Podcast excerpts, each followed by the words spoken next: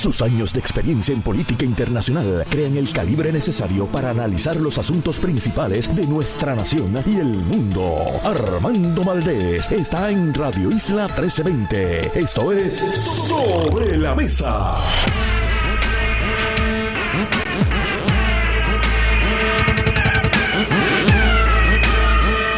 Buenos días Puerto Rico, soy Armando Valdés, usted escucha Sobre la Mesa por Radio Isla 1320. Hoy en Sobre la Mesa Benjamín Torres Gotay, periodista de El Nuevo Día, se sienta a la mesa, hablamos con él sobre la encuesta.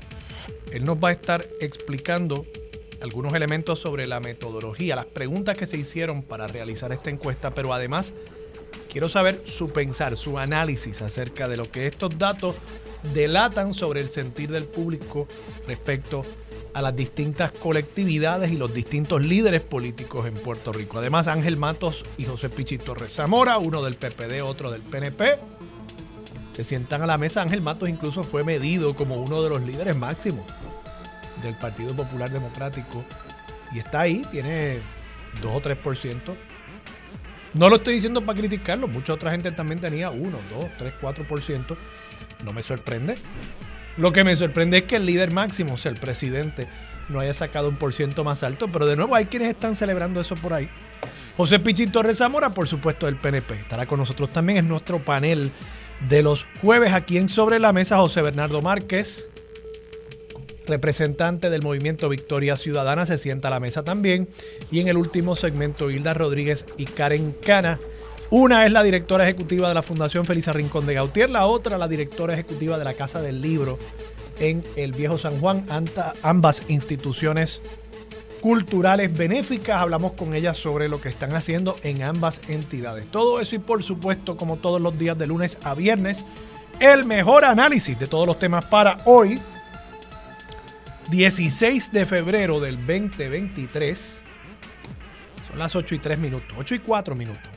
Los asuntos del país tienen prioridad. Por eso llegamos a poner las cartas sobre la mesa. Vamos a poner las cartas sobre la mesa de inmediato. Voy a estar hablando sobre las notas que le dan hoy los políticos o los encuestados, debo decir, a distintos políticos en Puerto Rico y las colectividades. Y hay varios elementos aquí interesantísimos que voy a estar analizando. Pero primero quería tocar un tema que se me ha quedado rezagado durante la semana. Y es que el gobernador de Puerto Rico tuvo que, Pedro Pierluisi, tuvo que en los últimos días salir a explicar nuevamente de qué se trata el plan de clasificación y retribución de los empleados públicos del gobierno. Me refiero específicamente a una nota que publicó nuestra amiga y colaboradora Gloria Ruiz Cuilan en el nuevo día del 14 de febrero, el día de San Valentín. Y la nota se titula Indignación por plan aprobado por el gobierno. Dice Gloria, ante el reclamo de cientos de empleados públicos por un alza salarial, el gobernador Pedro Pierluisi aclaró que el plan de clasificación y retribución, que es retroactivo al 1 de enero, no contempló un aumento para todos los empleados del gobierno central y que su objetivo es atemperar los salarios con la empresa privada. Dice el gobernador, cita directa, respeto el derecho a la libertad de expresión, pero tengo que remitirme al récord. Todos los funcionarios de la administración han sido muy cautelosos en sus expresiones sobre este cambio en este nuevo plan de clasificación y retribución. Siempre se dijo desde el primer día que el propósito de este nuevo plan de clasificación y retribución para las agencias del gobierno central es asegurarnos de que la paga sea consona o comparable a la paga en el sector privado. En cambio, líderes de diversas organizaciones sindicales han expresado su malestar, específicamente empleados públicos representados por servidores públicos unidos realizarían al día siguiente, o sea, el 15, ayer, una manifestación y el presidente, la presidenta de la SPU, Jessica Martínez, dijo, y cito, no es justo que un empleado bajo este nuevo plan no reciba ningún aumento o que el aumento sea extremadamente bajo. O sea que también si el aumento no es significativo, también van a estar molestos e indignados. Continúo citando, tampoco lo es que un empleado de nuevo reclutamiento o con pocos años de servicio su salario se ha equiparado en igualdad con un trabajador con muchos años de servicio. Eso atenta y borra el principio de antigüedad y desvalúa la experiencia adquirida. Y yo quiero hablar sobre esto y atarlo con algo que escuché esta mañana en Pegados en la Mañana. En Pegados Julio y Rentas estaban hablando sobre un reclamo que han hecho algunos empleados de la Universidad de Puerto Rico, agrupados bajo un sindicato, que han dicho que en 44 años ellos no han recibido un aumento. Y Renta muy astutamente dice, bueno, pero espérate, ¿y qué ha estado haciendo esa unión por 44 años? Y yo me puse a pensar mientras escuchaba a Renta, primero pensé, caramba, a la verdad que uno a veces escucha las noticias y las oye, pero no las escucha. O sea, las oímos como el que oye llover, el que oye caer la lluvia, ¿verdad? Sobre un techo y uno lo oye y es como un ruidito de trasfondo, pero no se sienta a analizar la caída de cada gota. Y algo así sucede con las noticias. Entonces uno escucha, hace 44 años que los empleados en la universidad no reciben un aumento. ¿Really? ¿De verdad? O sea, hace 44 años yo nací, en el año 1979. En el año 1979, un buen salario en Puerto Rico era 300, 400, 500 pesos al mes. ¿Ok? Ustedes me quieren decir a mí que en la Universidad de Puerto Rico hay hoy personas ganándose lo que se ganaban en el 1979. Eso no es cierto. Es más, del 1979 para acá han aumentado el salario mínimo federal una decena de veces. o sea que es imposible. Ah, que lo que estén diciendo es que posiblemente en esos 44 años no ha habido un acuerdo, un convenio colectivo firmado entre el sindicato y la gerencia de la universidad donde en ese convenio se le confiera un aumento por convenio. Bueno, pues quizás eso es lo que quieren decir, ¿verdad? Y yo pues quizás podría entender ese argumento, pero tendría alguien que definirme la palabra aumento en el contexto de este debate, de este tema. Porque yo no puedo creer que si yo busco la definición de diccionario de aumento, que es pues un incremento, ¿verdad? Que se sume algo a una base, pues yo no puedo creer que lo que me estén planteando los empleados públicos de la Universidad de Puerto Rico es que desde el 1979 ellos están recibiendo los salarios del 1979. Eso es imposible. Es imposible. Entonces, algo similar está pasando. Esta es la, la demagogia. La demagogia de todo un aparato que procura de nuevo poner al pueblo de Puerto Rico al servicio del gobierno. Porque con esta demagogia se justifica el que sigamos inyectando más y más de nuestras contribuciones al Estado para seguir confiriéndole más y más beneficios a quienes están al interior del Estado. Pero no para el pueblo de Puerto Rico, porque nosotros pagamos contribuciones altísimas, el IBU más alto de todo Estados Unidos. La tasa máxima es 33% y entra una vez ya usted está ganándose 62 mil pesos al año, que eso es clase media media. O sea, eso no es el gran adinerado, el gran acaudalado del país, pero aquí en Puerto Rico, inmediatamente usted se está ganando 60 mil pesos, le aplicamos la tasa máxima como si usted fuese de las familias acaudaladas del país, la tasa máxima. Y la pregunta es, ¿qué exactamente recibimos nosotros a cambio de esas contribuciones? Carreteras dilapidadas, escuelas que no sirven, en su mayoría hay algunas que sirven y hay buenos maestros, pero en su mayoría no sirven.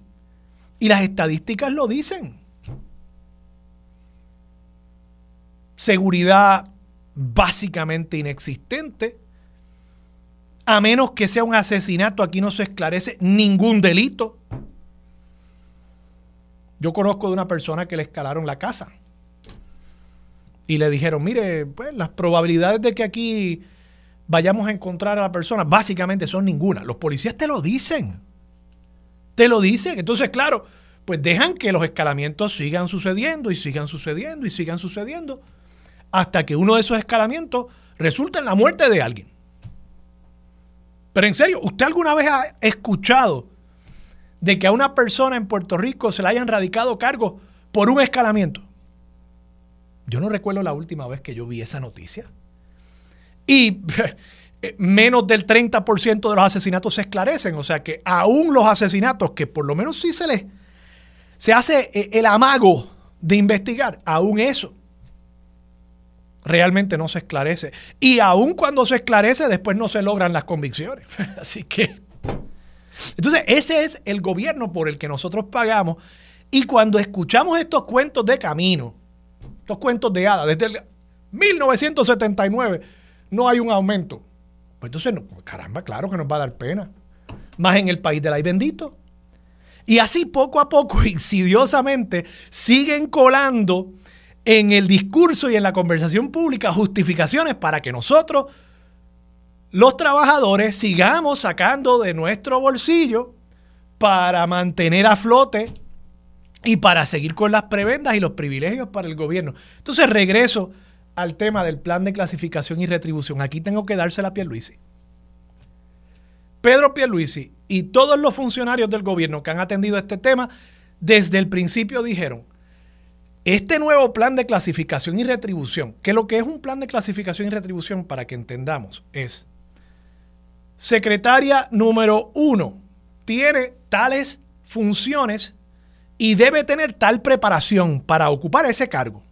En la medida en que lo tenga, se clasifica como secretaria número uno y el salario base de ese puesto es tal. Biólogo, Biólogo tiene que tener un bachillerato en ciencias naturales con concentración en biología y va a tener estas funciones. Y ese biólogo, su salario base es tanto, 5 mil pesos al mes. Probablemente estoy exagerando. Eso es un plan de clasificación. Lo que ha hecho el gobierno de Pedro Pierluisi es decir, en el gobierno hay treinta y pico de planes de clasificación y retribución distintos. Yo fui director de OGP y yo lo veía. Una secretaria en el Departamento de Educación se ganaba 1.500 pesos. La misma secretaria en la Autoridad de Energía Eléctrica se ganaba 4.000 pesos, con las mismas funciones, con los mismos requisitos de preparación. Entonces, de lo que se está hablando aquí es de uniformar esas clasificaciones y los salarios que se le paga a cada categoría de empleado a través de todo el gobierno. Y además asegurarse no solamente de que esté equiparado horizontalmente en todas las estructuras de gobierno, sino que además esté equiparado o al menos esté competitivo con el mercado privado, con lo que se paga por ese mismo trabajo, ese mismo nivel de preparación en el mercado laboral privado. De eso es lo que se trata esto. Y el gobernador y los funcionarios de gobierno han sido bien claros en cuanto a eso. Y entonces ahora vienen a decir la SPU, no, que es injusto, que no le den aumento o que si el aumento se lo dan sea muy bajo. Quizás lo injusto es que a algunos empleados no se le haya bajado el salario si no cumplían con la experiencia necesaria y la preparación académica necesaria para el puesto que están ocupando. Y de paso eso no ha pasado. A nadie se le ha bajado el salario. O sea que habrán personas que todavía están por encima de la escala. Porque pues se heredaron un salario y claro, políticamente habría sido muy peligroso para el gobernador decir, no, vamos a bajar también los salarios para realmente equiparar a todo el mundo. Entonces también se plantea el tema de la antigüedad. Bueno, el tema de la antigüedad, me perdonan, pero la antigüedad no suple el que si un biólogo tiene que tener un bachillerato, una maestría, un doctorado, y hay un chamaco que se acaba de graduar a los 25 años de edad con esos grados académicos, pues la antigüedad no suple eso. Y no puede ser una camisa de fuerza para que sigamos poniéndole trabas al acceso de la gente joven al gobierno también. Y de nuevo, ¿qué es lo que procuramos aquí? Yo pensaba que lo que procurábamos era el principio de mérito, no el principio de antigüedad. Y que el principio de mérito fuese el que realmente dictara quién ocupa qué cargo y cuánto se le paga. Y que mientras una persona se faje más y sea mejor empleado o empleada, que a esa persona se le compense mejor. Yo personalmente quiero un gobierno así. Porque quizás así ese gobierno empiece a tapar los hoyos. Y yo empiece a ver que en las escuelas públicas las tasas de aprovechamiento de los estudiantes comienzan a aumentar.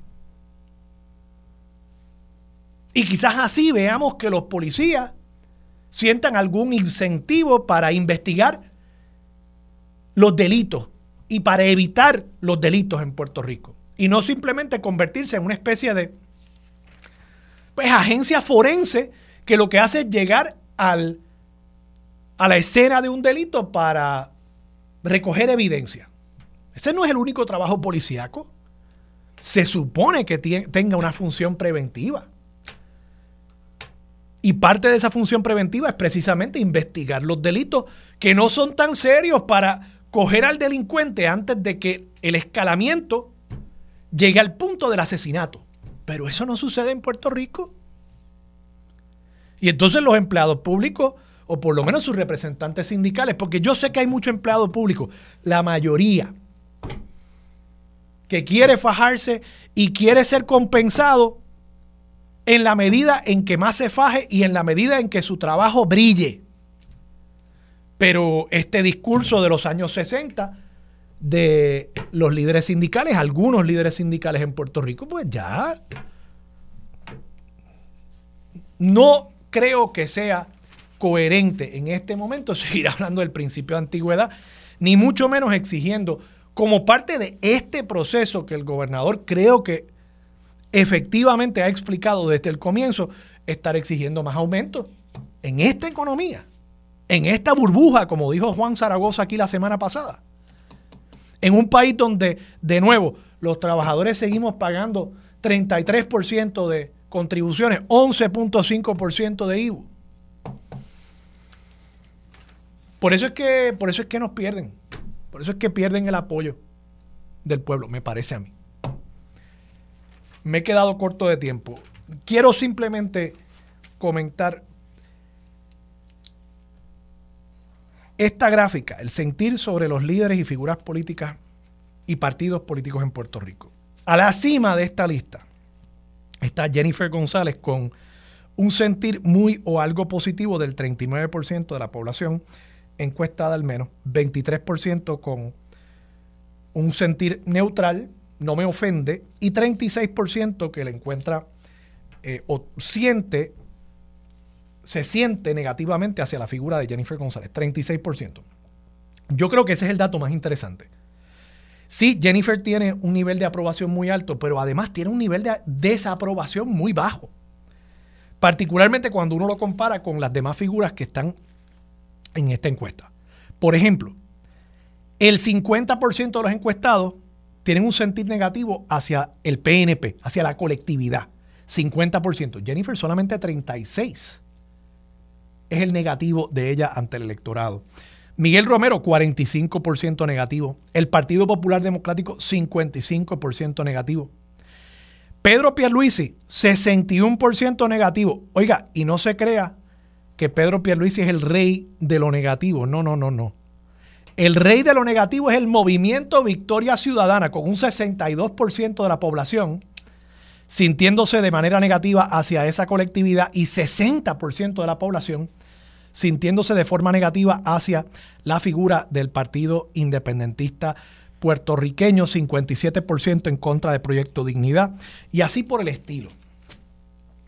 Y ayer, y con esto cierro, ayer Marilú decía, bueno, yo no entiendo esos datos en cuanto al movimiento Victoria Ciudadana por el trabajo que han estado haciendo los legisladores. Ahora podríamos sumar a esto el Partido Independentista puertorriqueño, ¿verdad? Esas seis personas que componen esas dos delegaciones legislativas del PIB y del el MBC. Y yo creo que esto, ¿verdad? Esas dos terceras partes esencialmente del país que los rechazan, primero pueden ser los afiliados del PNP y del PPD, sin duda. Pero igual yo creo que ambas colectividades tienen un problema y es que ambas han adoptado el discurso de que el problema son los rojos y los azules. Y me parece que se les ha ido la mano en no hacer la distinción entre los líderes rojos, los líderes azules y los electores rojos y azules. Y a menudo dicen, bueno, esos partidos y la gente que vota por esos partidos. Pues mire, en la medida en que ustedes han adoptado un discurso de odio contra esos electores, esos electores van a adoptar un odio hacia ustedes. Así de sencillo. Así de sencillo.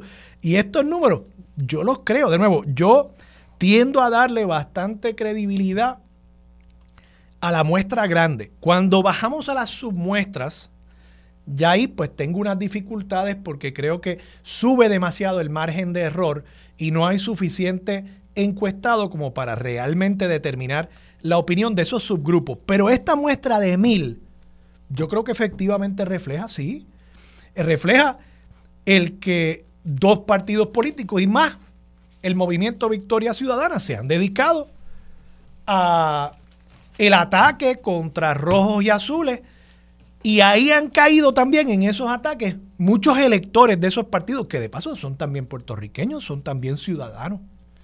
Y ahí es donde yo creo que nace esos números tan negativos para esas colectividades. Vamos a la pausa, regresamos con más de Sobre la Mesa por Radio Isla 3. Una de las figuras del periodismo más influyentes de nuestra generación llega a discutir los puntos importantes de los temas que te afectan. Ahora se une a la mesa el galardonado periodista, escritor y columnista Benjamín Torres Gotay. Regresamos, soy Armando Valdés, usted escucha sobre la mesa por Radio Isla 1320 y esa introducción solo puede significar una cosa. Benjamín Torres Gotay se sienta a la mesa. Benjamín, buenos días, ¿cómo estás? Buenos días, Armando. Encantado, como siempre, de compartir en este espacio contigo y con tu audiencia. Benjamín, tengo varias preguntas que quiero hacerte. Algunas sobre cómo se hizo la encuesta. Yo sé que tú no eres el encuestador, pero eh, estás al interior del periódico y por tanto tendrás algún conocimiento adicional. Y obviamente, pues tu, tu análisis. Eh, comienzo preguntándote, creo que lo más que ha sorprendido de esta encuesta es la selección de los candidatos que se midieron en el lado popular, entiéndase. Se puso a Carmen Maldonado, que había anunciado ya que quería aspirar a la gobernación. Se puso a José Luis Dalmao, que es el presidente del partido, eh, pero que incluso ha dicho que está considerando únicamente la gobernación. Se puso a Charlie Delgado, que ya había dicho que quería correr para el Senado, eh, y se incluyó a otra persona que ahora se me olvida, no sé si tú te acuerdas quién era el cuarto candidato que se puso en la lista eh, de los populares. Pero nada, la, pregunta es, eh, ¿por qué esos nombres? Yo, yo, sé que se dijo, bueno, es que Javi y Jesús Manuel no habían anunciado, pero igual, pues Charlie Delgado tampoco había anunciado, incluso había anunciado lo contrario, que quería aspirar al Senado. Pues mira, Armando, yo con relación a eso no tengo más información de la pública. Este, que, que pues ya tú, mismo la dijiste, ¿no? Se, se, explica que, que Jesús Manuel y José Manuel Ortiz y Luis Javier Hernández no habían anunciado oficialmente. Este, y esa es la explicación que, que está que se da en el mismo periódico públicamente y, y, honestamente es la, es la, única que yo tengo. No, no tengo más información aparte de la que se ha publicado. Ok. Eh, en cuanto a en cuanto a los resultados de ese primer día de entregas, que fue el, martes, el Día de los Enamorados, el país no luce estar enamorado con el país. Eh, Exactamente. las cosas, ¿verdad? Cuando uno pregunta sobre cómo van las cosas, o sea, el país en abstracto, 88% respondió que van eh, mal o muy mal. Es interesante, contrasta marcadamente con la pregunta de cómo está tu propia calidad de vida, donde de todas formas tenemos un alto 39% que dice que va mal la cosa a nivel de su calidad de vida personal, pero dista grandemente de esa cifra de 88% cuando consideran no su entorno inmediato, sino el país. ¿Cómo tú, cómo tú lees eso? ¿Cómo tú interpretas eso? ¿Y cómo interpretas esa diferencia, también esa brecha? Entre el ánimo vis a vis el país y vis a vis el entorno inmediato? Bueno, Armando, este, yo creo que esos resultados no, no, no deben sorprender, de hecho son, son consistentes con, con la medición que se ha hecho año tras año. El, Puerto Rico pues lleva mucho tiempo atravesando situaciones difíciles a nivel colectivo. Y, y, y, yo no recuerdo, francamente, una encuesta en que la gente dijera, mira, esto está bien, la cosa está bien, este, me siento esperanzado, este, em, estoy mejor que antes, etcétera. A, niveles mayoritarios eh, fluctúa, ¿no? La, la, la, el margen de, de, positivismo, por decirlo de alguna manera, o de entusiasmo, de, o, de, o de optimismo con la vida, eh, fluctúa. En esta ocasión, lo que un poco ha sorprendido es que notablemente más alto que otras veces. Y, y, pues yo creo que, que, que, todos sabemos que Puerto Rico pues ha atravesado, eh, ya lleva tiempo atravesando situaciones difíciles a nivel colectivo, desde la quiebra, la bancarrota, la emigración masiva y, en años más recientes pues un huracán, este, una pandemia, terremoto, este, violencia que, que no baja, cuando ocurren crímenes o sea, los crímenes ya son cotidianos en Puerto Rico, pero ocurren de vez en cuando crímenes que se salen un poco de la norma y, y, alarman a la gente, como por ejemplo el, el asesinato del joven militar en Ponce, entre otros, pues todo eso abona a una sensación general de, pesimismo y de negatividad eh, eh, con la vida. Este, la diferencia con la con la con el margen un poco menor de, de a nivel individual, pues yo francamente no no tengo una explicación, pero pero pero puede, puede sentirse que, como, como todos sabemos, este hay un nivel de desempleo más bajo que antes, este hay, hay trabajo, la gente, ¿sabes? Tú, tú, donde quiera que miras ahora hay, hay una hay un anuncio de que estamos buscando gente y estamos ofreciendo tal y cual salario. Te, te pregunto, este, Benjamín, haciendo de nuevo, tratando de ser lo más objetivo, no objetivo, lo más analítico, vamos a decir. ¿Tendremos responsabilidad nosotros en los medios? Sin, duda alguna. O sea, quiero decir, la lectura que hace el país acerca del país inevitablemente tiene que ser mediatizada porque el país tuyo y el país mío es nuestro entorno inmediato, ¿verdad? Mi familia, eh, mis hijas, mi esposa, mi mamá, eh, mi comunidad, ¿verdad? Ese para mí es el país. Pues, entonces, cuando me preguntas sobre el país en abstracto, pues necesariamente tiene que ser lo que veo a través de los medios, lo que percibo en la calle. Eh, ¿Tenemos responsabilidad nosotros de ese, de ese pesimismo? Bueno, hay que, hay que plantear de la siguiente manera, Armando. Por supuesto, la, la, la, la, visión de mundo de la gente está coloreada por, por, medios de comunicación, porque, eh, como tú bien dices, es la manera en que uno tiene de enterarse de lo que ocurre más allá del entorno inmediato. Pero también había que preguntarse si los medios presentan una visión irreal de la, del país. De acuerdo o realmente estamos presentando la realidad de un país complicado, con un alto costo de vida, con unos niveles de violencia muy altos, este, con una eh, eh, institucionalidad que, apenas funciona, este, con, pues, con, casos de corrupción aquí y allá, etcétera, este, con, crímenes, o sea, eh, que, que no, no, obviamente está matizado por los medios, pero, la pregunta que tendríamos que hacer no es si los medios están dando una visión irreal de la realidad del país. De acuerdo, de acuerdo. No, no, no, digo, no digo que no estemos reflejando esa, esa realidad, pero también es un asunto de énfasis, ¿no? Tú mismo señalas, pues hay más trabajo. Se enfatiza eso lo suficiente en comparación con otros datos económicos. No sé, o sea, es simplemente una, una pregunta que estoy planteando. Por otro lado, Benjamín, ese 88%, y este dato me sorprendió a mí muchísimo, es 18 puntos más alto en cuanto al sentir negativo sobre las cosas en el país que cuando el Nuevo Día hizo una encuesta similar en mayo del 19. Mayo del 19 es un, eh, un referente importante porque, claro, después de esa encuesta, en el verano, hay un estallido social en Puerto Rico. Y yo no creo que ese estallido social se pueda entender únicamente como resultado del chat. O sea, había ya un barril que estaba bastante lleno de pólvora, estaba al 70%.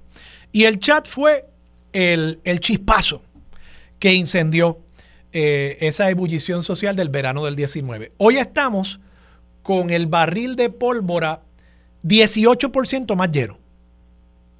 Tú, tú tiendes a coincidir con ese análisis. Estamos ante una situación similar eh, que podría, ante una expresión desgraciada, ante eh, un caso de corrupción muy sonado en la administración, hacer que se tambalee este gobierno?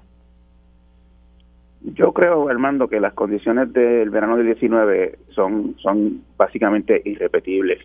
En Puerto Rico hemos tenido eh, mucho eh, eh, dificultad, o sea, hay mucha crispación con la con la autoridad, con la con el gobierno, con la política desde hace mucho tiempo. Y en el verano del 19 unas, hubo unas condiciones que se juntaron todas, fue como una especie de tormenta perfecta. Un gobernador sin el apoyo de la mayoría del pueblo, eh, del que la gente sentía que no merecía el puesto, pues en la realidad sobre Ricardo Rosselló, aunque hubiera salido electo con 42%, creo que fue que obtuvo Ricky, eh, la gente sentía que no merecía el puesto, que, que estaba ahí por su apellido, etcétera. Eh, el chat eh, en que se vio al, gobernador y a su entorno más cercano desnudo, como no se le había visto nunca a ningún entorno de ningún gobernador, este, son condiciones irrepetibles. En este momento, como en muchos momentos durante los pasados 15, 15 años por lo menos, o 20 años, pues hay crispación, hay frustración con, la, con, la, con, con el estado del país, con la situación este, eh, eh, yo no me atrevería a vaticinar que si se pasa tal o cual cosa se tambalea el gobierno, etcétera. la, la, realidad es que vivimos en, estamos viviendo tiempos tan difíciles como lo hemos vivido hace 15 o 20 años y que en el verano del 19 hubo unas condiciones particulares, específicas, incluyendo incluso armando el mismo periodo del año en que ocurrió en verano con los estudiantes eh, libres y mucha gente libre para ir a protesta este o sea que, que, que, que, las condiciones del verano del 19 o sea no vamos a tener otro verano del 19 volveremos quizás a tener otros momentos complicados otros momentos de, dificultad para el que esté gobernando etcétera pero verano del 19 a mi juicio es irrepetible Benjamín, tengo que ir a la pausa. Cuando regresemos, seguimos analizando la encuesta, eh, entrando ya en algunos datos que se publican hoy respecto a el sentir sobre líderes, figuras políticas y partidos políticos. Y también quiero hablar sobre esa primaria que ya por lo visto no la despinta nadie en el PNP entre Jennifer González y Pedro Pierluisi. Con eso regresamos aquí en Sobre la Mesa por Radio Isla 1320. Regresamos, soy Armando Valdés, usted escucha Sobre la Mesa por Radio Isla 1320. Sigue sentado a la mesa Benjamín Torres Gotay, periodista del el periódico El Nuevo Día. Benjamín, 88% del país piensa que las cosas van mal o muy mal. 88%. Es un número históricamente alto.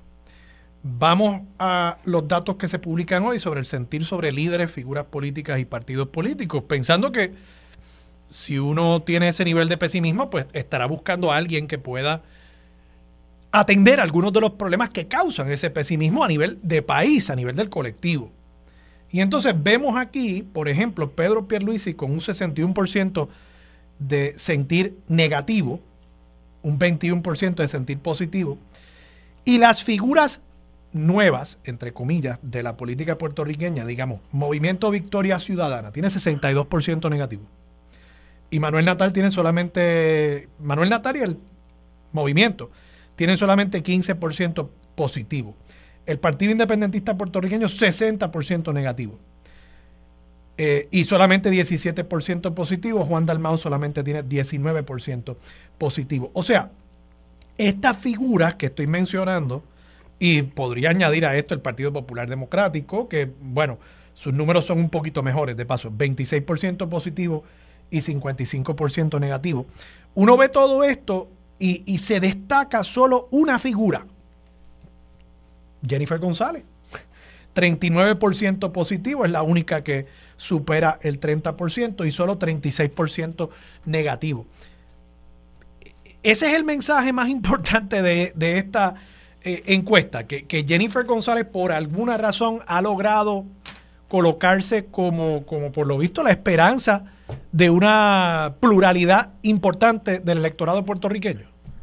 Mira, yo, yo no tengo eh, números a la mano de, de, antiguas encuestas de otros comisionados residentes, pero la verdad es que el puesto de comisionado residente suele ser siempre de los mejores valorados.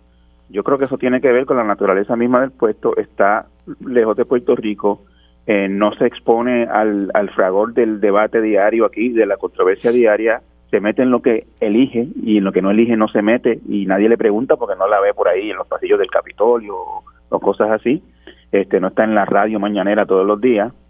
Eh, puede hacer 2.000 peticiones de fondos federales y si le asignan una, nadie se entera de cuáles fueron las 1999 que le negaron y anuncia con bombos y platillos la que le dieron. Este, o sea, que, que, es una, una figura que puede, en una posición envidiable con relación a otros, a otros políticos y otros funcionarios, que básicamente elige cuándo sale públicamente y cuándo no. Por eso es que los comisionados residentes siempre tienen mejores valoraciones que los demás políticos que están acá. Pero eso eh, mismo no podríamos decir también de, digamos, Juan Dalmau y Manuel Natal, que no ocupan ningún cargo político. O sea, ellos sí que, ellos sí que pueden escoger cuándo salen y cuándo no. Bueno, ellos están básicamente todo el tiempo en el debate diario, pero recuerda que Juan Dalmau viene de un partido eh, que tiene como apellido independentista. Y tú sabes que el independentismo en Puerto Rico tiene una larguísima tradición de, de rechazo del, del público, este, por, razones que podemos estar todo el programa discutiendo. Eh, y en el caso de Manuel Natal, aunque el partido no es independentista como tal, también se le percibe como independentista. Y eso también eh, es una, una carga pesada en cualquier figura en el debate político en Puerto Rico.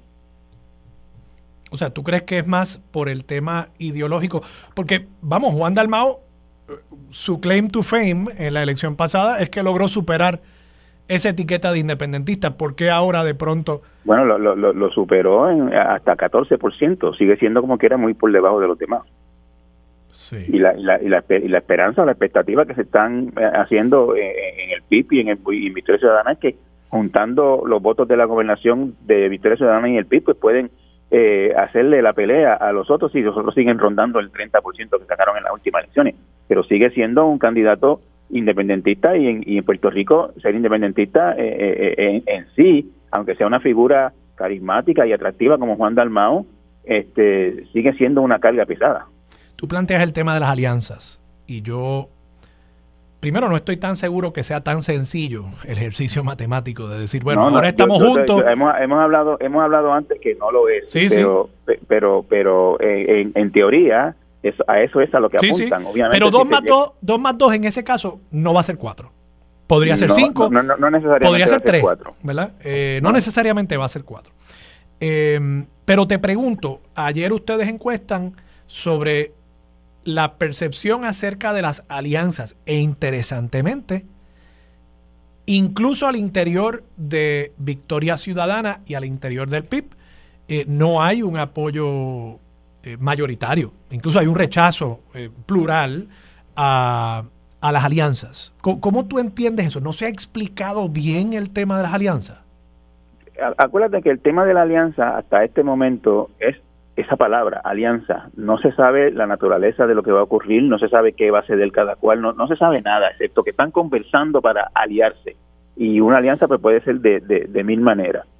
Este, eh, eh, eh todos sabemos que dentro de esas dos organizaciones hay, hay sectores y por lo visto en la encuesta importantes, no, no, no, o sea, significativos que se oponen a, esa, a ese junte, que prefieren seguir cada uno por su lado. Eso, eso es una realidad que todos lo sabemos. Y yo incluso creo que algunos de ellos, o, Manuel Natal o Juan Dalmau, lo, han hablado públicamente, que dentro de sus organizaciones hay resistencia a esa, a esa movida. Por eso, precisamente, es que han habido esta, estos discursos de Rubén Berríos y otras cosas que han ocurrido desde el lado del PIB, eh, haciendo el llamado a, esta apertura, porque hay resistencia dentro de esas organizaciones. Acuérdate que el PIB, pues, sobre todo, es un partido muy ideológico y, todavía yo no veo cómo eh, pueden juntarse en una tarima con personas estadistas como las hay en Victoria Ciudadana, incluso en el liderato, como, como es el caso de, del representante José Bernardo Márquez. Sí, que va a estar conmigo en el programa y precisamente una de las preguntas es si el Partido Independentista puertorriqueño estaría dispuesto a apoyar a José Bernardo Márquez a pesar de las diferencias ideológicas eh, por el tema del estatus, él siendo eh, una persona que apoya la estadidad para Puerto Rico. Benjamín, por último, Pedro Pierluisi, ¿cómo tú eh, evalúas estos números para el gobernador? tanto yo como por ejemplo Carlos Díaz Olivo en columnas en el periódico El Nuevo Día, yo aquí en el programa de radio, hemos argumentado que en la medida en que Pedro Pierluisi sea viable como candidato para la reelección, en la medida en que sea una línea, pues sería hasta, hasta traicionero el uno perteneciendo a un partido político retar al ejecutivo incumbente de ese mismo partido, que fue electo y que tiene visos de poder ser reelecto, porque eso podría descarrilar el propósito de tu colectividad, que es pues estar en el poder y en teoría adelantar la estadidad. Pero entonces ahora, con estos datos que publica el Nuevo Día, pues entre el 88% de sentir negativo, las notas de Pierluisi y los números que tiene Jennifer en una hipotética primaria al interior del PNP, parece que esto vira la tortilla y coloca a Pierluisi en la posición de tener que ser él el que justifica su aspiración. Porque, por lo visto, él no es una línea para ganar. Creo que esta encuesta no midió finalmente eh, una posible contienda elección general entre Pierluisi y un candidato genérico del PPD, de Victoria Ciudadana, del PIP, etcétera. Pero, pero de todas formas, son números que apuntan a que Pierluisi es quien tiene que justificar y buscar algún racional para su reelección más allá de las ambiciones personales, porque parecería ser él el que pone en precario las posibilidades del PNP de ganar. ¿Cómo tú lo ves? De acuerdo con tu análisis, Armando, pero debo agregar que en Puerto Rico no hay un incumbente que sea una línea para reelegirse desde hace mucho tiempo. De hecho, como tú bien sabes, no ha habido una reelección en Puerto Rico desde el 1996, hace casi casi 30 años, ¿no? Si, si, si la matemática no me falla. Este, en el caso de Pierluisi, pues obviamente la encuesta, yo, yo escribo una columna hoy en la que digo que lleva tres días recibiendo noticias terribles de parte de la encuesta y que ayer yo lo entrevisté al mando y noté un Pierluisi distinto del que se nota siempre. Tú sabes que Pierluisi tiene esta personalidad apacible, del, del, de low energy, como le llaman, este, y ayer estaba energizado y, combativo. Y, yo creo que despertó, se le viene la ola encima y, despertó y sabe que tiene que luchar por su supervivencia política. En Puerto Rico había gente entreteniendo la idea por mucho tiempo de que Pierluisi no iba a correr a la reelección. Yo creo que eso está fuera de toda duda ya. Eh, el reto de, Jennifer González pues parece ya casi un hecho, aunque ella no lo ha oficializado, pero lleva tiempo comportándose como tal y, vamos a tener esta situación atípica que es un, reto eh, desde, mismo, desde su mismo partido a un incumbente. Eso solamente en Puerto Rico ocurrió en el 2020, pero era una una incumbente muy atípica que era Wanda Vázquez que no había llegado a la gobernación por haber sido electa. Este, o sea, Luis tiene un panorama bastante complicado eh, eh, ha habido otros gobernadores con panoramas complicados, se le da su espacio. Eso ocurrió con Aníbal Acevedo Vilá, por ejemplo, en el PPD en el 2008, luego de haber sido acusado. Eh, Fortuño, al principio de la campaña de 2012, estaba en una situación bastante vulnerable también. El partido se unió detrás de él y por poco le gana Alejandro García Padilla. Eh, y los otros, como tú sabes, si la Calderón no corrió para la reelección, Alejandro García Padilla tampoco, pero los dos tenían su espacio. Alejandro García Padilla nadie lo habría retado, a pesar de que hubiera sido muy, una elección muy difícil para él en el 2016, nadie lo habría retado dentro del PPD si, si él decide correr. O sea que, que, estamos ante una situación bastante atípica y yo pienso que, hay sectores en el PNP que ven eh, una derrota de Pierluisi bastante probable y por lo tanto este, están impulsando a Jennifer González para que para presentarse a la elección con un nuevo con un nuevo jinete. De paso, Benjamín, ¿cuál es tu expectativa con la vista pública de mañana? ¿Tú crees que Jennifer va a llegar con evidencia? Jennifer González, Armando, y tú lo sabes muy bien, es una de las personas más hábiles con la palabra, una de las personas que más sabe zafarse de situaciones difíciles hablando. Eh, y yo pienso que mañana, eh, yo dudo mucho que vaya a salir alguna información valiosa, importante de esa vista. Vamos a ver una, un ejercicio retórico de Jennifer González, de legisladores populares tratando de, hacerla decir cosas que ella no va al final a decir. me sorprendería mucho que Jennifer González diga en esa vista algo concreto, como a fulano lo, lo, amenazaron y lo amenazó fulano en tal agencia, tal agencia, tal día, tal fecha, tal hora. Eso dudo mucho que vaya a ocurrir. Benjamín Torrecotay, muchas gracias por estar disponible para Sobre la Mesa. Como siempre, Armando. Un abrazo. Vamos a la pausa. Regresamos con más de Sobre la Mesa por Radio Isla 1320.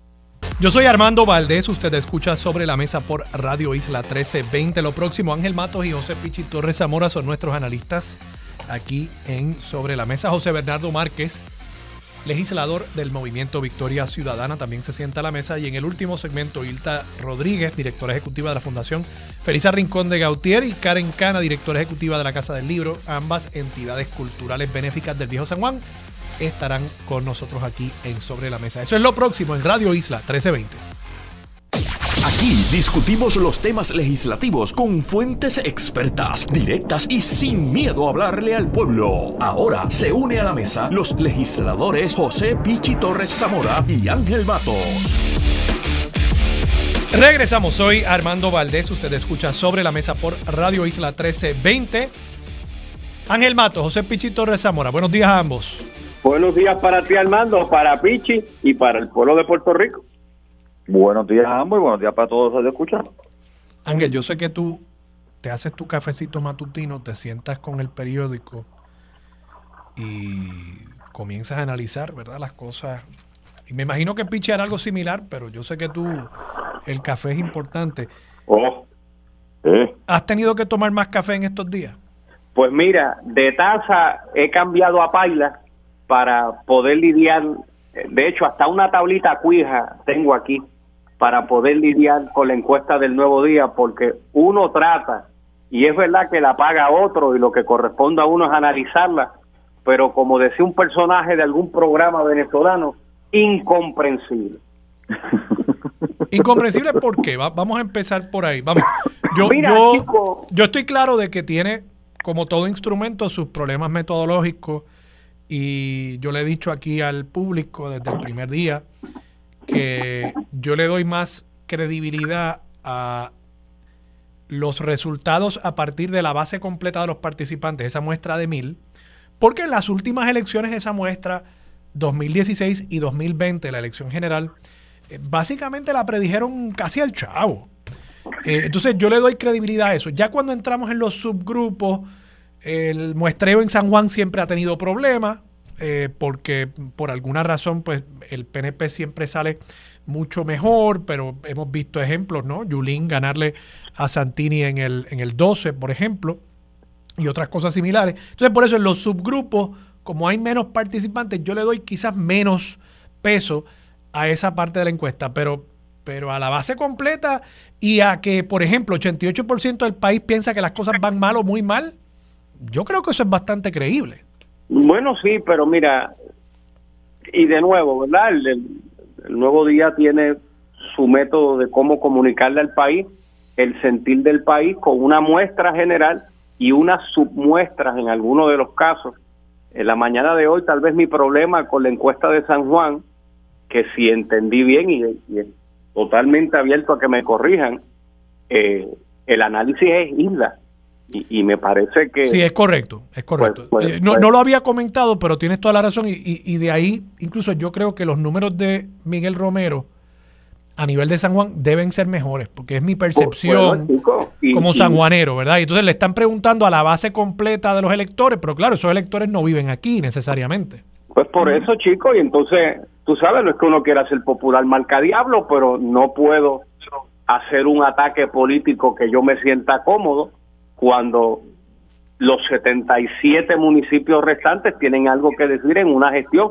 Oye, que yo puedo entender que de manera incidental cualquier residente de la isla Seguro. llega a San Juan y tendría alguna opinión, pero vamos, pues, pues con esta primera encuesta y vendrán muchas más, pues yo creo que todos ganan y todos pierden, porque entonces en este sistema de, de, de, notas, de credibilidades, pues empezamos de nuevo cuando tú sumas las A, las B y las C, con las D y las F, pues entonces ningún político sale con un escenario ultra catastrófico más allá de Pedro Pierluisi que simplemente no hay manera que tú lo sumes, que tú lo restes.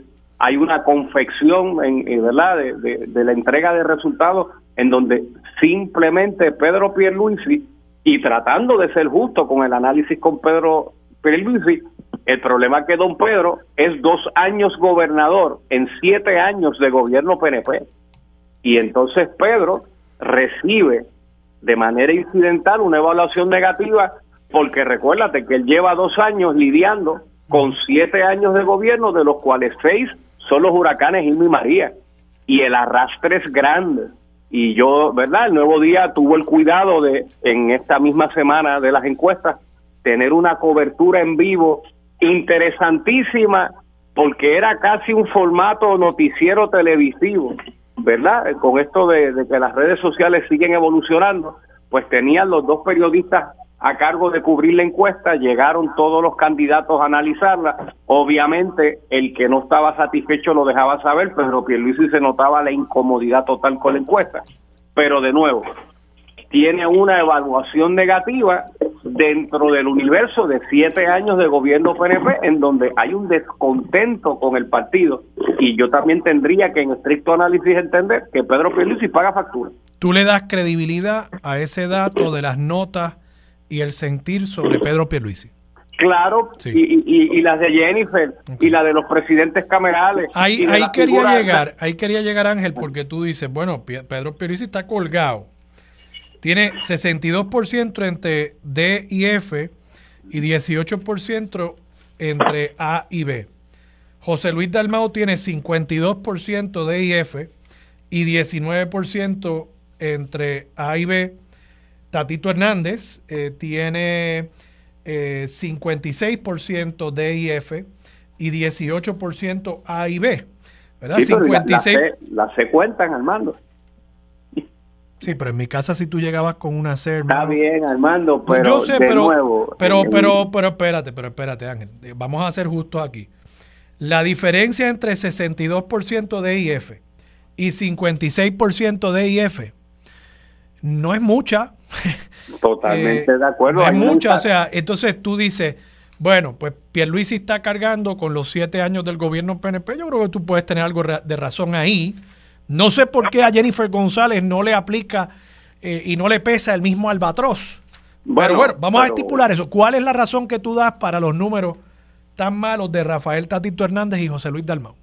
Porque en un gobierno compartido, en donde lo mismo se hace leyes y lo mismo tienes el conflicto de un gobierno azul y unas cámaras populares, si viajáramos a la gobernación de Aníbal Acevedo Vilá con las cámaras azules, más o menos la satisfacción y la insatisfacción iba a estar en el mismo sitio.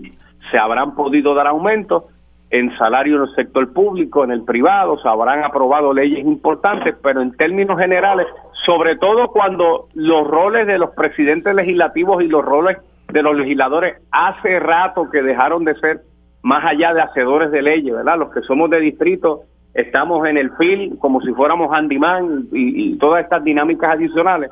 Pues claro que cuando empieza el ciclo electoral las evaluaciones son severas.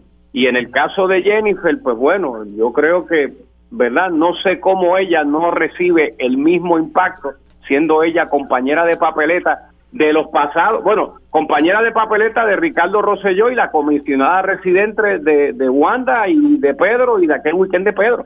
Pero yo creo que cuando las carreras se formalicen, yo veo más aquí un intento de que no hayan primarias vía asfixia y estrangulación, pues ya los números serán más claros y contundentes. Siempre pidiendo al final del camino que las construcciones de las preguntas y cómo hacer las tablitas en colores pues, pues sean un poco más piadosas porque hay mucha apertura a no quiso contestar otra persona o no contestó y cuando vienes a ver ya esos números empiezan a ser números importantes en subdivisiones que no deberían traerse la discusión. Dame el resultado de los que contestaron, porque de una encuesta de mil, si 900 no quisieron contestar, pues entonces, pues yo no sé cómo es la método, el, el encuestador cómo estaba haciendo la cosa, que simplemente la gente le seguía caminando de lado. Así que, ¿verdad? De nuevo, es la primera entrega, es el, es el tema de la semana, y de ahí pues habrán políticos tomando decisiones y hay políticos tomando ajustes en sus campañas y aspiraciones. Pichi, hablando de decisiones que tienen que tomar ciertos políticos, yo he argumentado, creo que incluso contigo aquí en el programa, si Pedro Pierluisi era candidato viable a la reelección y era probable su reelección, yo planteaba que Jennifer González tenía que buscar un racional para su aspiración que no fuera simplemente el que me toca y el que mi ambición me lleva a retar a un gobernador incumbente. Porque si tú eres miembro de un partido, pues tú debes querer lo que sea bueno para el partido, para el colectivo. Y un reto primarista de un gobernador incumbente con posibilidades de ser reelecto, pues me parecería que es anteponer el interés y la ambición personal por encima del interés colectivo, que es estar en gobierno y adelantar la causa estadista. Y obviamente pone eso hasta en riesgo porque las primarias causan divisiones. ¿Qué sucede? Ahora yo creo que se ha virado la mesa y en lugar de Jennifer tener que justificar su aspiración, con un 88% que ve el país por malos caminos, que es incluso mayor que el número que lo veía así en mayo del 19, cuando 70% decía que las cosas iban mal o muy mal. Hoy es 88%. Y con los números de Jennifer, incluso al interior del PNP, en esa hipotética primaria, 64% vis a vis 25% que apoyarían a Pedro Pierluisi. ¿Tú no crees que ahora quien tiene que justificar el querer ser reelecto es Pedro Pierluisi? Porque él ya no luce como un candidato viable, él ya no luce como un candidato que sea probable eh, para ser reelecto. Y entonces parecería que el que tiene que dar un paso por el bien del PNP y por el bien de la estadidad es él y es un paso hacia atrás. Mira, vamos a establecer y yo, vamos a ver cómo te explico esto. Yo soy de los que siempre he dicho que todas las encuestas, y hermano, tú eres como yo estadístico, son varias para el momento en que se hacen. Si hubo problemas con la muestra, si se tomó la muestra mal, si se hicieron las preguntas mal, etcétera, de la forma, pues eso son otros pelas. Eso es, eso, eso es la encuesta per se, pero vamos a establecer que la encuesta, pues yo personalmente la miro y la miro con validez para mirar qué está pasando. En términos críticos de Pedro Pierluisi, eh, en términos de favorabilidad, claro, la comisionada tiene más favorabilidad eh, que el gobernador. ¿Por qué? Porque la realidad es que Jennifer siempre encuesta mejor que nadie en el PNP. Eso ha sido histórico para Jennifer. Eh, y tú sabes que el comisionado residente siempre encuesta mejor que el gobernador. Pero Pierluisi ha, tomado, ha tenido que tomar decisiones. Está lo de Luma, nos tocó Fiona otra vez, eh, hay problemas económicos, subió la gasolina, la inflación está arriba, pues eso, mira, eso siempre está en la, espalda del gobernador de, turno, sea quien sea, en este caso le toca a Pedro Pierluisi. Yo personalmente digo, Pedro Pierluisi es totalmente viable, o sea, yo he visto gobernadores en el pasado con problemas que después se han levantado, eh, que han hecho el trabajo correcto, recordará la campaña de, de hecho, se perdió por la campaña, y tú estuviste en un lado y estuve en el otro, la campaña de Luis Fortuño, cuando Luis Fortuño eh, arrancó, nosotros arrancamos con Luis Fortuño del 2012, Alejandro García Padilla estaba 20% arriba. O sea, y esos partidos contra partidos, estaba 20% arriba, 20 y pico por ciento arriba del infortunio. Lo recuerdo como hoy, cargando con la ley 7, y de eso se llevó a perder casi por 11 mil votos, que fue una realidad en una campaña que se hizo. Así que para mí, Pedro Luisi todavía, y es viable, está haciendo el trabajo, es el gobernador. Eso totalmente cierto. Ahora, dentro de lo que tú dices también, Armando, porque la realidad, si Jennifer quisiera aspirar en una primaria, tiene que dar la razón allá afuera al partido, eh, un cisma, un tranque, una ruptura, para decirle a la gente, mira, yo estoy aspirando por el bien del partido. Por eso, esa justificación no la tiene ahora. Ella no puede decir, mire, evidentemente la que tiene los números aquí para asegurarle, tú estás planteando, tú me estás admitiendo, por lo que me estás diciendo, que Pedro Pierluisi en este momento está atrás, incluso tú, tú el caso que tú usas para probar tu argumento, el de Fortuño? y Alejandro, pues, pues fue uno que al final del día acabó en la derrota del Partido Nuevo Progresista, aún con todo el terreno que haya ganado eh, Luis Fortuño, ¿verdad? E, en, un escenario bien distinto, donde incluso Fortuño pierde esa elección con 47% del voto. También, o sea, el, partido que hoy saque 47% del voto, olvídate, eh, gobierna por 12 años, ¿no? Eh, así que estamos ante otro escenario y, me estás admitiendo que Pedro Pierluisi empieza atrás. Y Jennifer, por lo visto, empezaría adelante. Pues esa no es la justificación perfecta para Jennifer decir, pues miren, yo soy, no es que me toque, no es que sea un asunto de ambición, es que el momento histórico me está llamando y la que puede asegurarse de que el PNP no pierda las elecciones y que no se descarrile la causa estadista soy yo yo, bueno, yo estoy analizando la encuesta y los números que dieron Nuevo Día dentro de. O sea, yo personalmente creo que independientemente, o sea, si encuestamos ahora con otro tipo de encuesta o modelo, Jennifer va a encuestar siempre, el comisionado residente siempre va a encuestar más que el gobernador. Eso eso es así. Ahora, que eso obliga a una primaria, eso son otros 20 pesos, porque de la misma encuesta, de hecho, de hoy, si vamos a hoy, en las notas de, de Pedro Pierluisi en A, B y C, que son las que yo miro, tiene 35% y él ganó con 33%. Porque, y, y, y, y te valido, Estamos yo creo que en la misma línea. En el escenario, que es lo que he dicho desde ayer, ayer yo hablé, hoy estoy hablando contigo, he hecho otras entrevistas, en el escenario político puertorriqueño de cinco partidos, aquella época de los cuarenta y pico por ciento de votos para los partidos se acabó. Se gana con treinta y pico por ciento de votos y el PNP como partido que ha logrado, ¿verdad? Y, pero Luis en A, B y C los tiene ahí, los 34, que ha logrado eso. El PNP que está más organizado como partido, el PNP que está totalmente eh, con una base electoral completa ahí, que tiene ideario, porque creen la estabilidad, y que tiene el componente electoral totalmente reorganizado, es el partido a ganar. Hacer una primaria en este momento en el PNP, fíjate, una primaria en el PNP, ¿qué haría? Divide, molesta, personas van a quedarse en sus casas, no van a ir a votar, y entonces ahí es que tenemos el problema realmente de no prevalecer en una elección. Así es que yo lo veo, o sea, ahora, esta encuesta pone, pues, claro, de trabajo, si yo fuera Pedro Pierluisi, pues déjame ver dónde estoy, déjame ver por qué las personas piensan 80%. El primer tiro de la encuesta decía que la gente estaba, veía las cosas muy mal en Puerto Rico, sin embargo, nosotros Armando, cuando vamos a la calle, tú sabes, yo veo más conciertos, yo vi casi medio millón de personas en la Sanse, yo veo gente saliendo a disfrutar, pero por alguna razón hay una percepción que yo no no es que la gente se va a quedar en la casa encerrada verdad llorando ah, todo el día tampoco pero ¿eh? pero pero dentro de todo pueden, pueden ir al concierto y estar bien inco claro y estar bien mira y, y estar bien apretado económicamente ir al concierto pero la realidad lo que yo veo es básicamente porque hay unos factores que sí están incidiendo en Pedro Pierluisi dentro de la economía que estamos viviendo en Puerto Rico Ángel antes de pasar a otro temita Sí, sí, la gente bebe, baila y vota en contra, sí, lo entendí. ¿Verdad? Eso es lo que pienso yo. Otra pregunta que quería hacerles.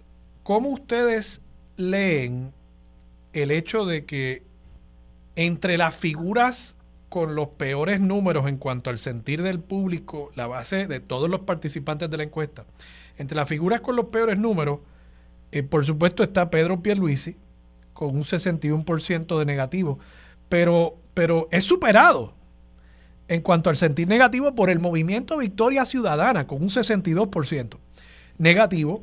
El Partido Independentista Puertorriqueño está cerquita ahí con un 60% de negativo. ¿Cómo, ustedes perciben eso? Yo, yo teorizo, yo, ¿verdad?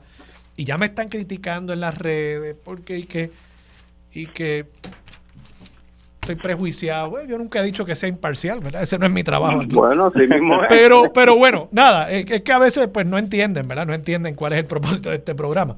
Pero que es análisis desde mi punto de vista, ¿verdad? Pues, eh, para eso me pagan aquí. Pero bueno, yo veo que particularmente en el caso de Victoria Ciudadana, muchos de sus líderes, y hago excepción de algunos como el compañero que va a estar aquí conmigo en el próximo segmento, José Bernardo Márquez. Pero muchos de sus líderes y portavoces asumen una actitud bien antagónica, no solamente contra los líderes de los partidos tradicionales, los rojos y los azules, y son lo mismo, sino también contra la gente que vota por ellos. Y yo los he escuchado decirlo. Esos líderes y la gente que vota por ellos, oye, pero pues la gente que vota por ellos también son puertorriqueños, son ciudadanos, tienen derecho a votar, tienen derecho a expresarse. Y yo no creo que ganen nada, yo no creo que esos electores se vayan a sentir más atraídos a esas alternativas políticas si usted está continuamente eh, ninguneándolos y, criticando eh, sus lealtades y afiliaciones. Bueno, como primer asunto, pues los partidos emergentes simplemente llegaron, han tenido como políticamente otros movimientos emergentes en nuestra historia tuvieron, recuerdo mucho al partido aquel de Rogelio del Coquí, que en su primera presentación ante el país, pues imagínate, un líder político que hablaba de placas solares y corría bicicleta, todos sus compromisos en zona metropolitana, pues logró traer una atracción de un electorado que en la segunda vuelta electoral se evaporó.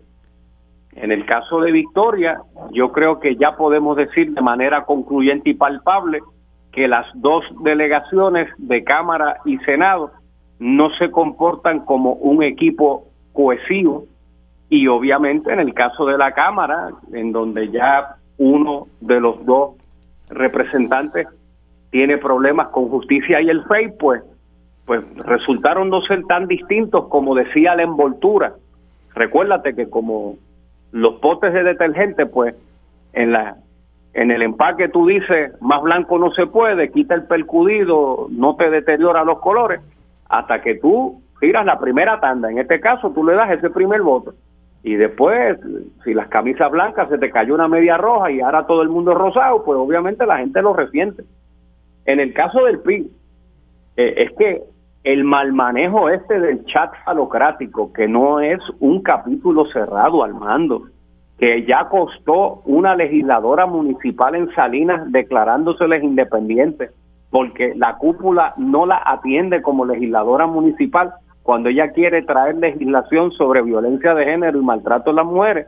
Eso es algo que ellos habrán podido lograr, que, que, que no salgan tan mal parados como el chat de Ricky, que todo el mundo lo quería leer, pero el chat falocrático es un documento que no se puede tocar porque forma parte de un sumario fiscal interno de un organismo político. Eso no se lo come la gente. Son tres casos de violencia de género o, acoso sexual y, y, Puerto Rico está totalmente implacable e intolerante ya con este tema. Y eso pasa factura en las encuestas, eso pasa facturas en las comparecencias públicas, las públicas no de partido, las públicas de ir a la calle Fortaleza se ha perdido una magia, una mística, pero ellos van a insistir en postular estos candidatos. Pues eso es algo que se arrastrará hasta las elecciones y yo te garantizo que no es una puerta cerrada, cuando menos ellos lo esperen tendrán que lidiar con esto de nuevo por haber optado en vez de dar cara y, y aquí está el chat, aquí están las alegadas fotos, aquí está todo lo que está pasando, pues no, ellos apostaron a la soberbia y al silencio, pues perfecto, viene un día detrás del otro. Pichi. Mira, mira, estoy de acuerdo con Ángel. O sea, la realidad es que obviamente los partidos emergentes eh, se propusieron y le propusieron a Puerto Rico unas cosas que realmente no es lo que ha visto mucha gente. Eh, mientras, por ejemplo, Victoria Ciudadana hablaba en contra del partidismo, porque el problema de Puerto Rico son rojos y azules, azules y rojos.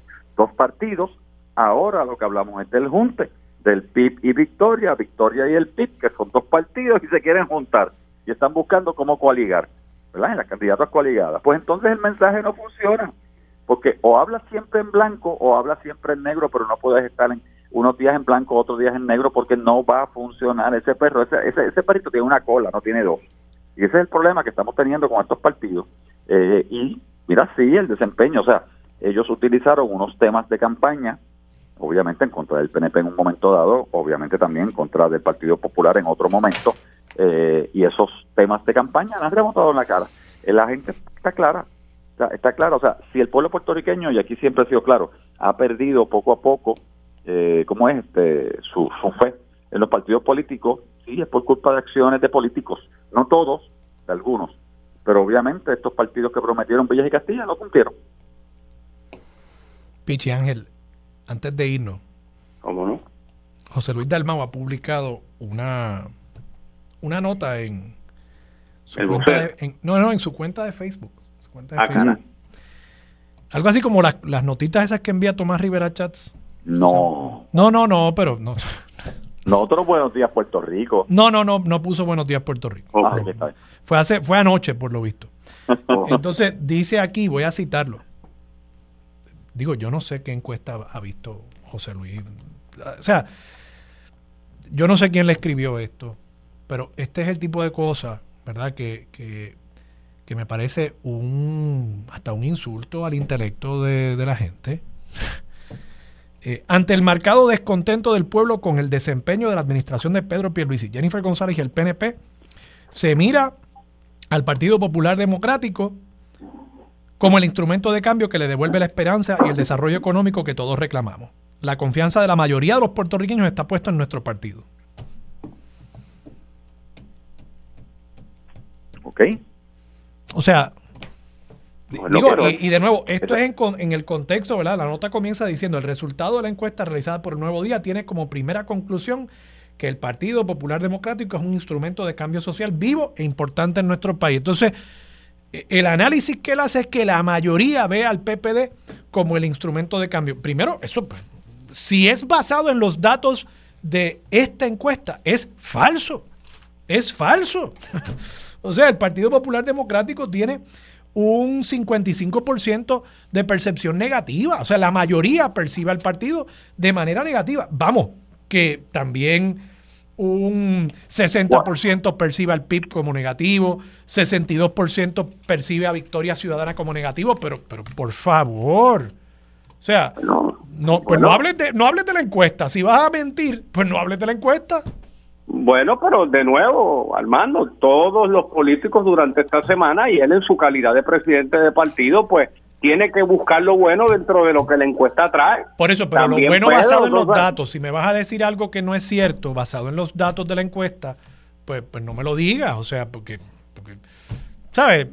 De nuevo, siento, siento que, que están menospreciando eh, la, la inteligencia del pueblo de Puerto Rico y en lugar de decir, mira, si, dijeran, oye, aquí hay eh, materia para pensamiento y reflexión de cómo nosotros vamos a encaminar el partido a una victoria en el 2024. Yo, yo no sé, yo creo que eso sería quizás más honesto. No, no sé. Quizás soy yo que estoy muy cínico. o, o quizás son quienes redactan esas cositas que están demasiado cínicos y se creen que el pueblo es bruto. Pero bueno. Pichi, Ángel, gracias por estar disponibles para Sobre la Mesa. Días a todos. Un abrazo. Vamos a la pausa. Regresamos con más de Sobre la Mesa por Radio Isla. Regresamos. Soy Armando Valdés. Usted escucha Sobre la Mesa por Radio Isla 1320. A esta hora se sienta a la mesa José Bernardo Márquez, representante del movimiento Victoria Ciudadana. José Bernardo, buenos días, ¿cómo estás?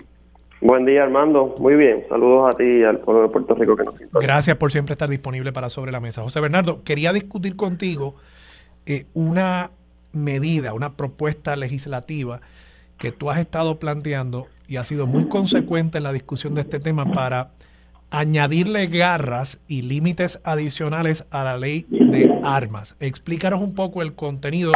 Esto viene como secuela de lo que ha estado pasando en el país con las incautaciones de armas ilegales y revelaciones acerca de cómo el mercado legal de municiones en las armerías también nutre el bajo mundo, el mercado eh, ilegal de municiones y armas en Puerto Rico. Sí, en efecto, eh, esa es precisamente la, el análisis que estamos haciendo. Eh, la discusión pública muchas veces sobre este tema ha partido de la noción de que hay un mercado ilegal que es difícil de fiscalizar porque viene de afuera y requiere colaboración con los organismos federales eh, para eh, intervenir con eh, aerolíneas, muelles, correo, etcétera. Pero los operativos recientes y también los números, los números que vemos de la ATF, del rastreo que se hacen de armas vinculadas a crímenes, dan a entender que muchas de esas armas también están saliendo de ventas legales en armerías de Puerto Rico. Eso un poco eh, pone a algunos sectores a rasgarse las vestiduras, ¿no? Y han sido muy críticos de los señalamientos que hemos estado haciendo, pero los operativos recientes así lo demuestran. Entonces están arrestando eh, a personas, muchas de las cuales tienen portación eh, legal de armas o incluso han habido arrestos vinculados directamente armerías, como fue el arresto reciente en la armería eh, Mudafort. Así que de lo que estamos hablando es de responder a las propias peticiones que han hecho eh, algunos de los organismos públicos, específicamente el NIE, de que la ley de armas está eh, demasiado flexible en unas áreas. Específicamente ellos plantean el tema de eh, las municiones. Antes, en la ley anterior, había un tope de 50 balas al año por arma.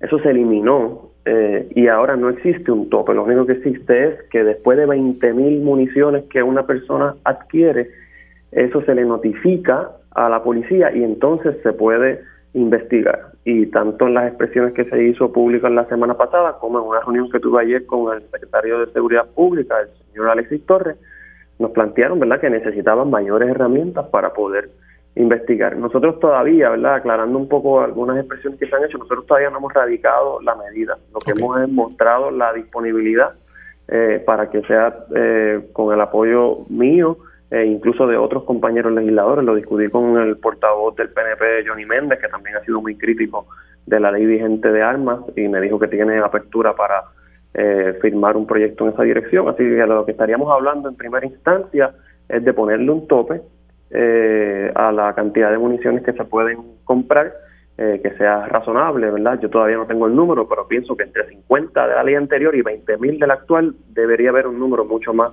razonable. Sí, quizás 50 era muy bajo, Claro. Para, Particularmente para personas que practican un deporte. Yo me imagino que tiene que haber en esa legislación anterior algún tipo de excepción para el deportista, para el que emplea eh, sus armas para, la casa, por ejemplo.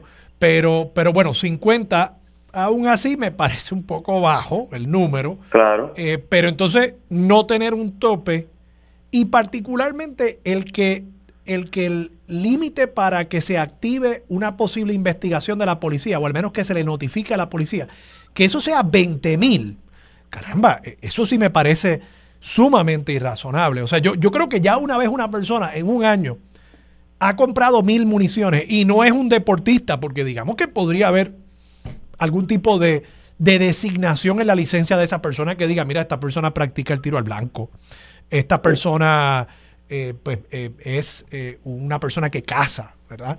Podría haber ese tipo de designación. Entonces, pues esas personas, si compran más de mil, no hay ningún problema. Pero que cualquier persona con una licencia de portación compre hasta 20 mil balas y que eso no levante ninguna sospecha. Caramba. eso me parece irrazonable. Ahora te pregunto, José Bernardo, ¿tú le hiciste una solicitud de información a la policía? por lo que me acabas de decir, parecería que te sentaste a hablar con el secretario de Seguridad Pública. La solicitud que tú habías hecho era para que te dijeran cuántas investigaciones efectivamente se habían iniciado como producto de esa bandera roja de las 20.000 municiones. ¿Te dieron los datos? Ese dato todavía no nos lo han dado. Ayer le dimos seguimiento porque nosotros hicimos dos peticiones. Una fue directamente al Departamento de Seguridad Pública que tenía que ver con el Comité Interagencial de Trasiego de Armas, cuántas veces se había reunido, cuáles eran los informes que habían sometido en los últimos años y nos reconocieron que ese comité estaba inactivo. Era un comité que no solamente dispone de la ley actual, sino la ley anterior. Eh, así que mostraron disponibilidad a que tengamos la oportunidad de eh, conocer a los integrantes que se han estado reactivando como parte de ese comité y participar incluso de, una potencial reunión eh, con ellos para, para colaborar en el ámbito legislativo. Y le dimos seguimiento con el tema de las investigaciones que en efecto se han hecho bajo las facultades legales que ustedes tienen actualmente de investigar. ¿Cuántas se han hecho? ¿Cuál ha sido el resultado? ¿Han revocado?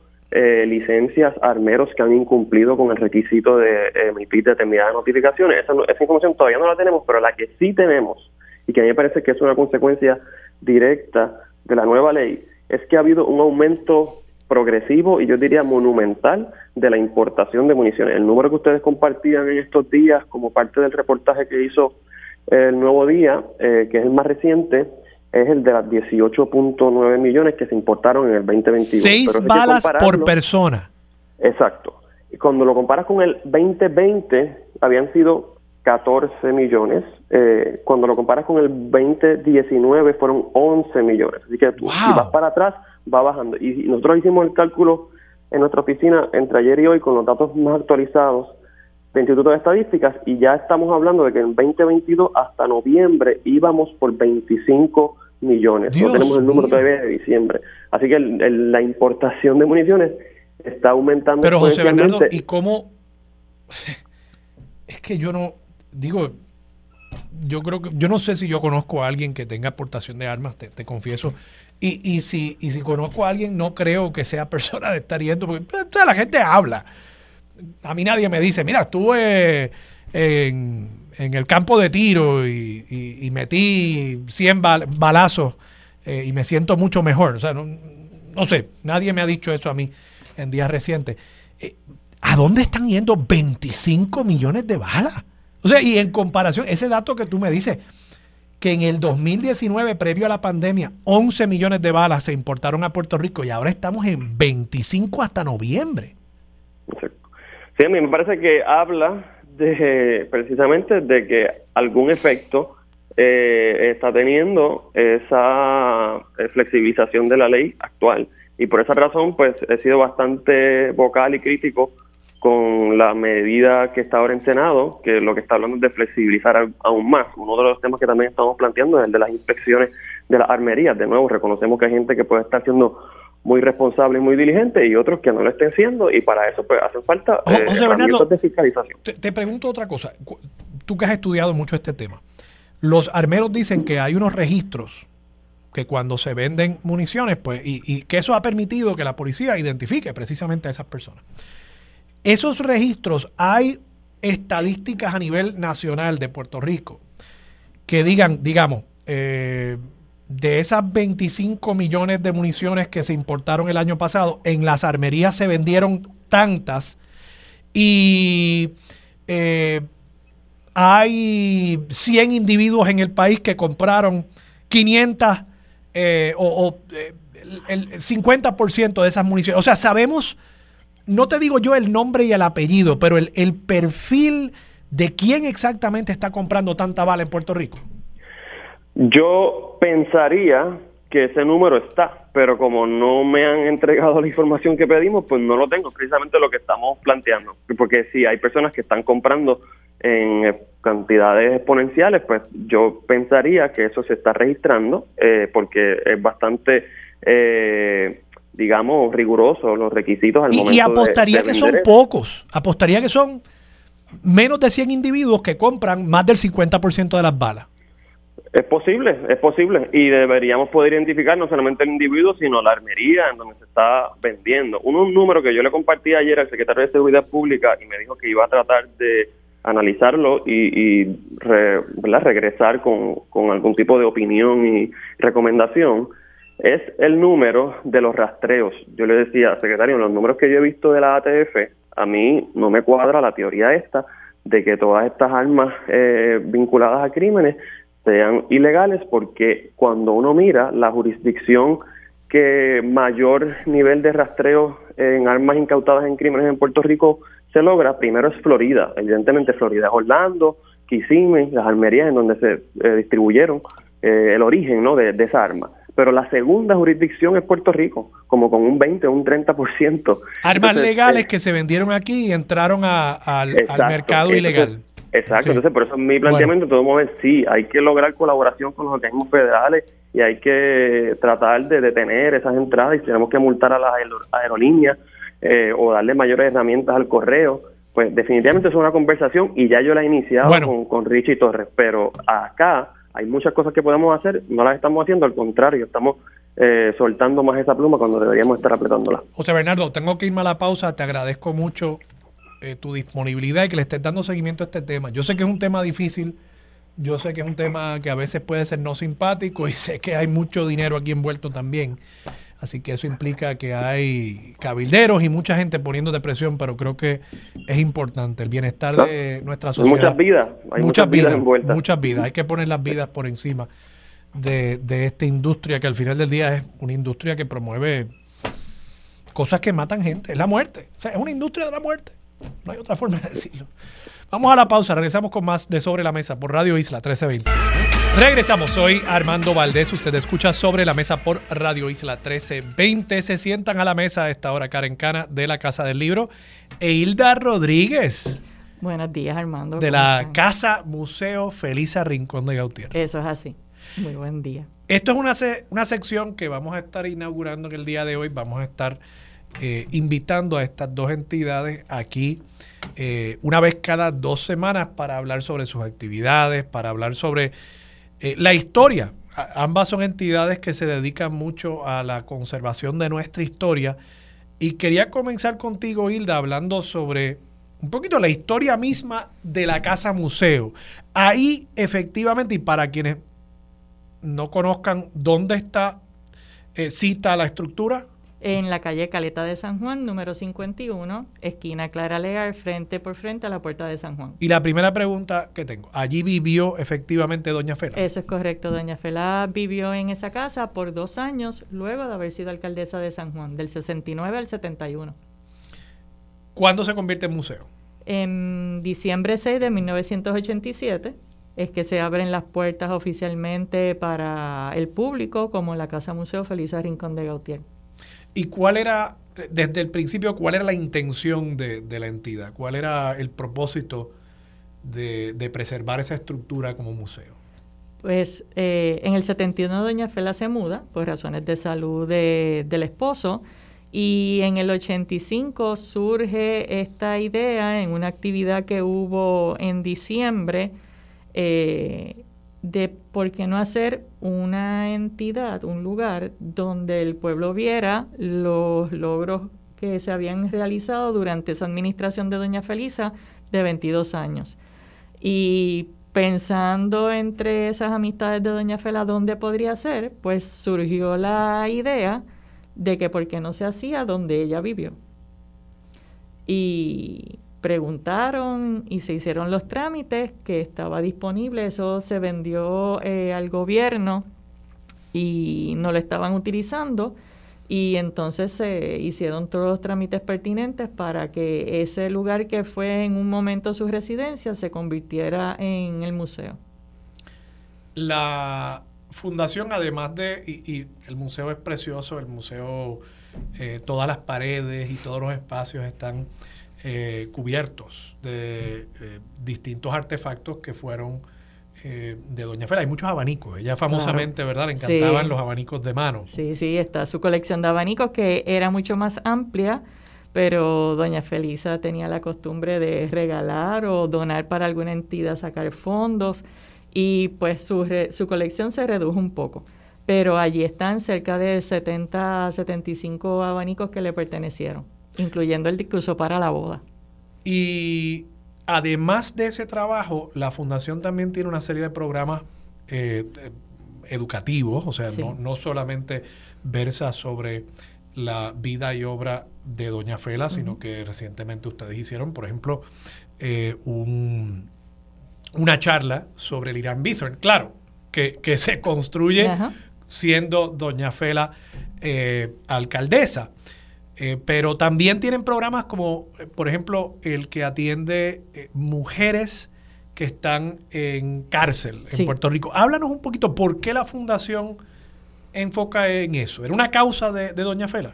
Pues Doña Fela cuando fue administradora de la capital, ella prestó interés principalmente a las mujeres, a los niños y a las personas más necesitadas. Eh, por eso uno de sus proyectos principales y el primero que realizó cuando fue alcaldesa fue la creación de las escuelas maternales. Eh, cuando Lo que hoy es... el Head Start. Entonces, cuando se establece la fundación, doña Fela, que estaba viva todavía, eh, mantiene esa idea de que se ayude, se asista en las personas que más los necesitan, empezando obviamente por las mujeres, los niños y el resto de la población, los envejecientes y demás.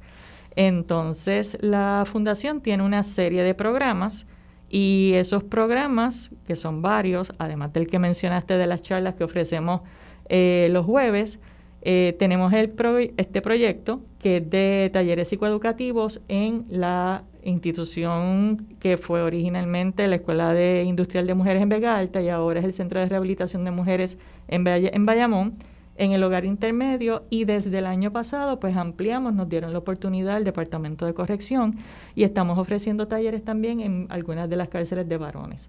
Eh, en ese proyecto principalmente le estamos dando... Y, esto, para, para estar claro, esto fue un programa que la propia doña Fela comienza a través de la fundación. El programa ya tiene 20 años. Doña Fela no estaba viva cuando se, se, inicia, pero de las cosas que a ellas le interesaban era que se dieran este tipo de, talleres y que se ayudara a la población. Eh, se le dan herramientas para manejar su coraje, el cambio de actitudes hacia la vida.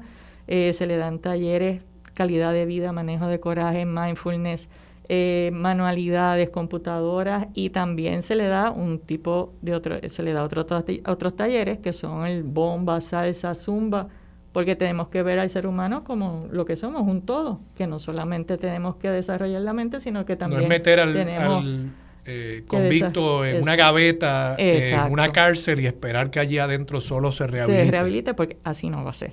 Así que, y... Eh, yo he ido, yo he ido a actividades sí, sí, sí, de graduación. Exacto, de los días de logro. Y es impresionante, sí, de días de logro. eh, y es impresionante, ¿verdad? Eh, el, la autoestima que uno ve, ¿verdad? En esas personas que han atravesado el, el programa y, y cómo miran la vida a pesar de todavía estar en la cárcel, miran la vida con esperanza. Eso es así.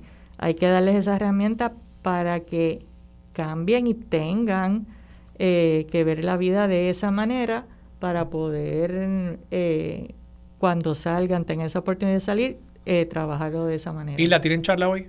No, tenemos charla el próximo jueves. ¿Qué es sobre? Es, la va a dar la charla el arquitecto Andy Rivera, 500 años de la arquitectura. Andy del Puerto Rico Historic Building Drawing Society. ah, qué chévere. correcto. ¿Y es sobre? Sobre San Juan, sobre la arquitectura en San Juan en estos 500 años. Excelente. Eso es el jueves, jueves próximo. 23, exacto, virtual y presencial. Así que los esperamos en la Casa Museo a las 7 de la noche. Para personas que quieran conocer más, apoyar la fundación. Nos pueden contactar, como ya di la dirección, en la caleta de San Juan 51. Nos pueden visitar en www.museofelizarrincón.com y estamos en las redes sociales como Casa Museo Feliz Rincón y el horario del museo para quien quiera visitar. De martes a viernes de 9 a 4, sábados de 10 a 3. Ahí lo saben. Una gran alternativa si está en el viejo San Juan, dése la vueltita y créame que lo va a disfrutar mucho. Isla, gracias. gracias Nos vemos de aquí a dos jueves. Vamos a la pausa, regresamos con Mili Méndez. Dígame la verdad, es lo próximo aquí en Radio Isla 1320.